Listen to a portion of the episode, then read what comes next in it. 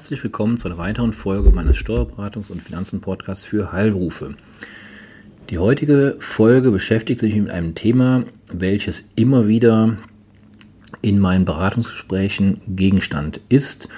Und zwar bekomme ich ja logischerweise, wie sollte es alles sein, regelmäßig die Frage gestellt, wie kann man denn noch Steuern sparen? Oder wie kann man Steuern sparen?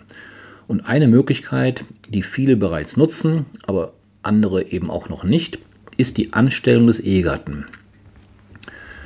Ähm, ja, darauf möchte ich heute noch mal ein paar Minuten eingehen, sodass auch Sie die Möglichkeit haben, wenn Sie dieses Instrument noch nicht nutzen, ähm, entsprechend aus, auch aus steuerlichen Gründen, ist natürlich nicht der einzige Grund, warum man so etwas machen kann, aber natürlich ähm, ein wichtiger Punkt, wie Sie das Ganze anstellen. Es ist also durchaus jetzt schon üblich oder immer wieder mal üblich, dass der Ehepartner in der Firma im Unternehmen mithilft. Beispielsweise ist das bei Personalengpässen oder wenn es sich anbietet, die Firma wird oder die Praxis oder wie auch immer wird im eigenen Haus, ähm, das Unternehmen im eigenen Haus geführt, die Wege sind kurz. Ähm, das heißt, ähm, oder in der Ablage, beim Putzen, gibt ja zahllose Beispiele wie das und wann das der Fall sein kann. Sinnvoll ist dieses aber nicht bzw. selten, weil nichts schriftlich vertraglich geregelt ist. Die Arbeit ist da, muss getan werden und sollte dementsprechend auch vergütet werden, wie man es normalerweise mit jedem machen würde. Möchte also jetzt der Unternehmer seinen Ehegatten im eigenen Unternehmen anstellen, gibt es hierfür grundsätzlich mehrere Möglichkeiten. Einerseits ist die Anstellung, und das ist mein persönlicher Favorit, einerseits ist die Anstellung über ein sogenanntes Minijob-Verhältnis, Stichwort geringfügige Beschäftigung, mit einer Vergütung bis zur Geringfügigkeitsgrenze von aktuell 520 Euro monatlich. Andererseits können Sie aber auch ein sozialversicherungspflichtiges Beschäftigungsverhältnis eingehen. Welche Variante gewählt werden sollte, hängt unter anderem davon ab, in welchem Umfang Ihr Partner im Unternehmen mitarbeiten will und natürlich, welche Variante steuerlich und wirtschaftlich am günstigsten ist, unterm Strich. Sind bei der, der Anstellung des Ehegatten hauptsächlich die Steuersparmöglichkeiten ausschlaggebend, ist in der Regel der Minijob definitiv die günstigere Alternative. Geht es allerdings maßgeblich um die finanzielle Absicherung, auch im Fall der Arbeitslosigkeit oder alternativ Stichwort Renten, Anwartschaft etc., Rentenbeiträge, Rentenversicherung, in diesen Fällen sollte ein sozialversicherungspflichtiges Beschäftigungsverhältnis eher gewählt werden. Gehen wir nun mal die Punkte nach und nach durch. Ich fange an mit dem Minijob, der geringfügigen, Arbeits, geringfügigen Arbeitsverhältnis mit Pauschalversteuerung. Der bringt die maximale Steuerersparnis. Deswegen ist es auch mein Favorit, wenn die Rahmenbedingungen stimmen. Die maximale Steuerersparnis ergibt sich, wenn Sie mit dem Ehegatten eine geringfügige Beschäftigung im Rahmen eines Minijobs vereinbaren, bei einem monatlichen Gehalt bis zur Geringfügigkeitsgrenze von besagten 520 Euro können Sie als Unternehmer das Gehalt pauschal versteuern.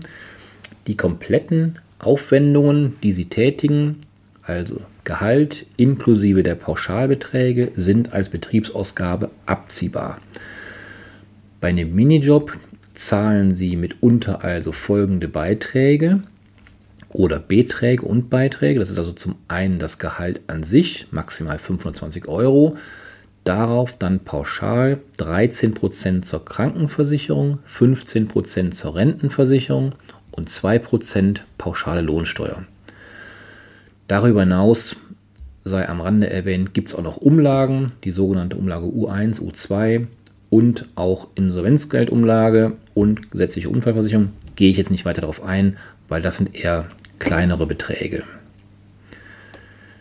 Der mitarbeitende Ehegatte und das ist ja der Clou an der Sache, muss sein Gehalt aus dem Minijob, Minijob, ich muss aufpassen bei der Formulierung, ich komme nämlich gleich zum MIDI-Job mit D, das heißt der Minijob, da ist der Clou, der Ehegatte, der dieses Gehalt bekommt, muss es weder erklären noch versteuern. Das heißt, der zahlende Ehegatte, Unternehmer, hat die gesamten Kosten steuersparend in seiner Steuererklärung. Der Empfänger, der Ehegatte, der das Gehalt empfängt, muss es nicht versteuern.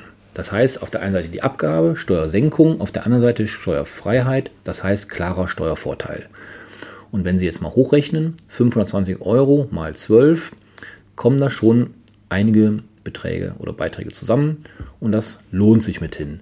Natürlich, auch hier sei nochmal erwähnt, das ist natürlich nichts, was nur auf dem Papier sein darf. Es muss auch gelebt werden. Das heißt, der Arbeitnehmer, also der Ehegatte, muss auch wirklich Arbeitnehmer sein und entsprechend Aufgaben in ihrem Betrieb übernehmen.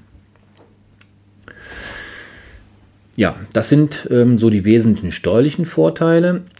Ähm, noch ein Hinweis, ich hatte eben schon mal das Thema Rentenversicherungs-, Rentenbeiträge angesprochen.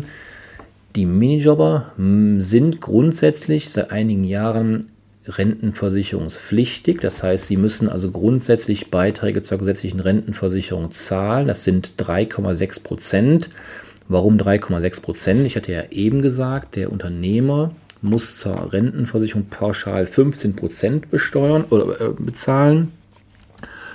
Und der, ähm, ja, der allgemeine Beitragssatz zur ähm, gesetzlichen Rentenversicherung beträgt derzeit 18,6 Prozent und 3,6 Prozent ist die Differenz zwischen diesen beiden Beträgen, 15 und 18,6 Prozent. Das heißt also grundsätzlich ist es seit einigen Jahren so, wird dem Minijobber diese 3,6 Prozent, diese Differenz belastet. Es sei denn, und die Möglichkeit besteht und wird auch in neun von zehn Fällen genutzt, man lässt sich davon befreien. Das ist ein Schriftstück, was man dann ähm, ja, von beiden Seiten unterschreiben lassen sollte und dann dem Prüfer der Rentenversicherung, der ja alle vier Jahre dann kommt, vorlegt und dann ist das Ding mal sauber. Andererseits, wenn Sie sich zur Zahlung dieses Eigenanteils von 3,6% erschließen, erwerben Sie als oder erwirbt der mitarbeitende Ehegatte Pflichtbeitragszeiten in der Rentenversicherung die unter anderem Voraussetzungen sind für Ansprüche auf Rehabilit Rehabilitationsleistungen, kleiner Zungenbrecher. Ähm, er ist auch Voraussetzung für die Begründung oder Aufrechterhaltung des Anspruchs auf eine Rente wegen Erwerbsminderung. Und gleichfalls kann es unter anderem Voraussetzung sein für die Erfüllung der Zugangsvoraussetzungen für eine private Altersvorsorge mit staatlicher Förderung. Stichwort Riester-Rente. Das heißt, es kann also auch durchaus Gründe dafür geben, das hat jetzt weder weniger mit der Steuer zu tun, ähm, eher mit der Rentenversicherung, dass sie den, diese 3,6 Prozent auch wirklich zahlen. Das muss man im individuellen Einzelfall entscheiden, ob man darauf verzichten kann und will oder es andere Gründe gibt, warum man diese wenigen Prozente, das sind in der Summe ja dann nicht viel Beträge in Euro ausgedrückt, aber ähm, es kann also Gründe dafür und dagegen geben. Das sollten Sie sich im Einzelfall genau überlegen. So, komme ich jetzt zum ähm, nochmal kurz abschließend zum Minijob. Eine, eine, ein Punkt fällt mir da noch ein. Ähm, und zwar, ich hatte eben gesagt, der Minijob wird mit 2% pauschal Lohn versteuert. Der Minijob kann allerdings auch nach den persönlichen Lohnsteuerabzugsmerkmalen des Ehegatten versteuert werden. Also sprich ähm, mit seiner entsprechenden ähm, Steuerklasse. Ich gehe jetzt nur ganz kurz darauf ein, weil in der Praxis habe ich bis jetzt oder aktuell keinen aktuellen Fall vorliegen, bei dem das so günstig wäre. Es ist also meistens keine Alternative. Wenn Sie sich das mal durchrechnen lassen wollten, ähm, können Sie sich gerne bei uns wenden oder wenden sich an Ihren Steuerberater. Das heißt, das ist einfach ein Abwägen. Ähm, ich habe aber festgestellt, dass die Pauschallohnbesteuerung in der Regel bei uns zumindest ähm, dann vorteilhaft war. Und deswegen gehe ich da jetzt auch gar nicht weiter drauf ein. So, kommen wir ähm, ja, kurz zum MIDI-Job. Ich hatte eben schon mal kurz erwähnt, ich musste das deswegen erwähnen, weil ähm, je nachdem, wie gut die Tonqualität ist, kann man das schon mal ähm, ja, falsch, falsch verstehen.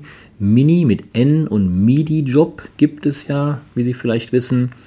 Der Unterschied ist der, der Minijob, das ist mein heutiges Thema, der ist steuerfrei für den Empfänger und, wenn Sie das wollen, auch abgabenfrei für den Empfänger. Stichwort Rentenversicherung, hatte ich gerade eben erwähnt. Dahingegen der MIDI mit D, mit Devidora, MIDI-Job, der ist dann nicht mehr steuer- und sozialabgabenfrei für den Empfänger. Allerdings ähm, sind die Sozialabgaben zugunsten des Arbeitnehmers gestaffelt, sodass er nicht bei Überschreiten der Grenze von besagten 520 Euro, das heißt also im Extremfall, haben Sie ein Entgelt von, ich übertreibe jetzt mal bewusst, 521 Euro vereinbart pro Monat. Die Grenze ist überschritten. Wir haben also keine geringfügige Arbeits- oder keine geringfügige Beschäftigung mehr. Das heißt, wir sind im MIDI, D, Dora, MIDI-Job ähm, angelangt. Heißt allerdings dann nicht, dass der Arbeitnehmer seine vollen ähm, Sozialabgaben zahlen muss, sondern die sind zu seinen Gunsten ein bisschen gestaffelt, sodass er dann ein bisschen mehr Netto hat, als wenn er zum Beispiel prozentual ähm, 1000 Euro verdienen würde. Da würde prozentual dann entsprechend mehr Sozialabgaben fällig werden. Das vielleicht noch der Vollständigkeit halber. Der MIDI-Job, Abgrenzung zum Minijob. Dann hatte ich ja eingangs gesagt, ähm, ich möchte zwei äh, grundsätzliche Möglichkeiten durchleuchten. Der, den Minijob, die geringfügige Beschäftigung, habe ich eben gemacht.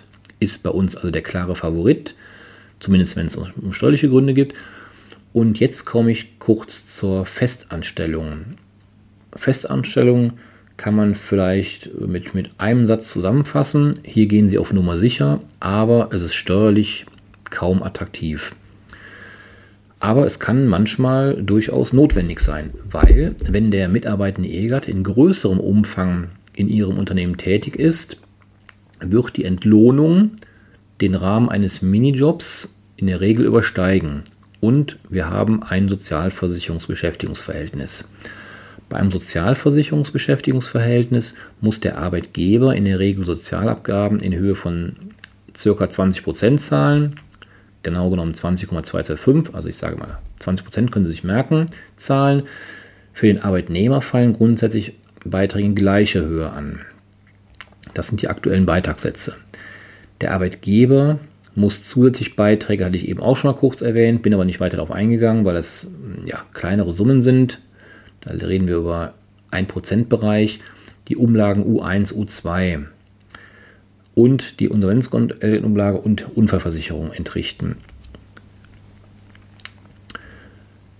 Wie gesagt, das ist dann für den Arbeitgeber, kommt das alles noch hinzu, für den Arbeitnehmer eben in gleicher Höhe, bis auf diese letztgenannten kleineren Umlagen. Das heißt also, im Umkehrschluss kann man davon ausgehen, das Netto des Arbeitnehmers wird natürlich geringer. Wenn Sie jetzt also beispielsweise knapp über Minijobgehalt, nehmen wir jetzt mal 600 Euro an, ähm, vereinbaren, weil einfach die, der Umfang größer ist, als für ein geringfügiges Beschäftigungsverhältnis möglich wäre, dann wird es so sein, Sie haben die Grenze um gerade mal 80 Euro überschritten, aber unterm Strich netto ist dann entsprechend deutlich geringer als besagte 520 Euro, weil ja eben auch für den Arbeitnehmer entsprechende Sozialabgaben anfallen.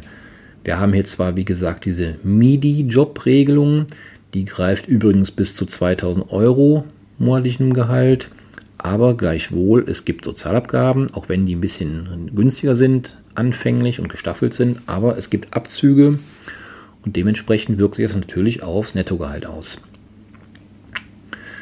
Der Unternehmer, komme ich nochmal zum Unternehmer zurück, der kann das Gehalt und den Arbeitgeberanteil zur Sozialversicherung wie auch in den anderen Varianten, Stichwort MIDI und Minijob, in voller Höhe als Betriebsausgabe absetzen. Dadurch vermindert sich sein Gewinn und entsprechend seine Steuer. Der mitarbeitende Ehegatte erzielt nunmehr Einkünfte aus nicht selbstständiger Tätigkeit und muss diese zwingend in der Einkommensteuererklärung angeben. Also hier ist es nicht wie beim Minijob, dass die unter den Tisch fallen steuerlich, sondern hier muss das unbedingt natürlich angegeben werden, weil es ja Steuerpflichtigkeit, äh, Steuerpflicht vorhanden ist. Beim Ehegatten, der eben jetzt entsprechend dieses Einkommen generiert, steht, dem steht grundsätzlich der Werbungskostenpauschbetrag in Höhe von aktuell 1200 Euro zu. Und ähm, kann eben auch, wenn wann vorhanden sind, darüber hinaus Werbungskosten, Stichwort Fahrtkosten oder anderes eben geltend machen. Ja, das sind eigentlich die grundlegenden Dinge. Das heißt, Minijob steuerlich in der Regel attraktiv, weil der Empfänger muss es nicht versteuern. Und ähm, das normale, in Anführungszeichen, Festgehalt bei Überschreiten der Geringfügigkeitsgrenze muss eben versteuert und Sozialabgaben fallen an.